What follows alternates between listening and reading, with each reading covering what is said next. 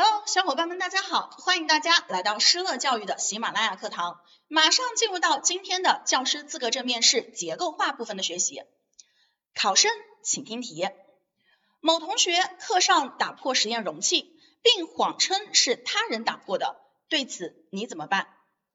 这是一道解决问题类型的题目。解决这类题目，我们需要做到以下几步：第一，分析原因，出现这种现象的原因是什么？这道题比较特殊的点在于，我们需要透过现象看本质，重点不在打破容器，而在于谎称他人打破，所以这就是一个道德教育的问题了。第二，给出解决方案，要解决问题，方案最好可以具体一点，不要泛泛而谈。所以我们可以从三个方面着手：教师、学生和集体。下面我将做出完整的答题示范。考生开始作答。学生课上打破实验容器，并且说谎，有可能是因为害怕，但这并不代表着学生的本性有问题。因此，作为一名教师，我会予以宽容和理解，并且恰当的进行批评教育，引导学生、教育学生勇于承担责任，努力做一名诚实守信的人。首先，我不能让打破容器这个事件影响教育教学的顺利进行。我会先临时处理容器，保证学生的实验安全。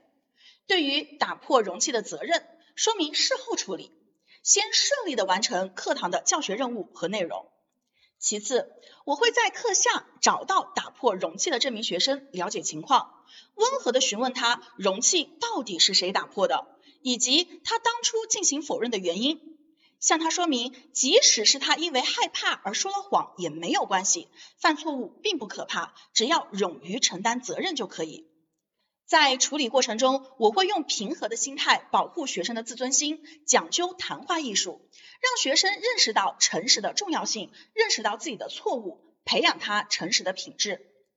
最后，我还会运用其他的方法来帮助全体学生形成一个品德的发展。比如说，为学生树立诚信的好榜样；比如说，多开诚信的主题班会。对于诚信的行为给予表扬和奖励，对于不诚信的行为给予批评和恰当的惩罚。总之，作为一名教师，我们应该尊重学生的人格，多站在学生的角度去理解问题，给予学生适度的宽容和理解。只要我们掌握有效的方式方法，就能帮助学生形成良好的思想品德教育。考生回答完毕，咱们今天的学习到这里就结束了。大家可以添加失乐零零五微信，去免费领取结构化面试的文稿资料。最后，希望各位老师都能顺利通过面试，成为一名好老师。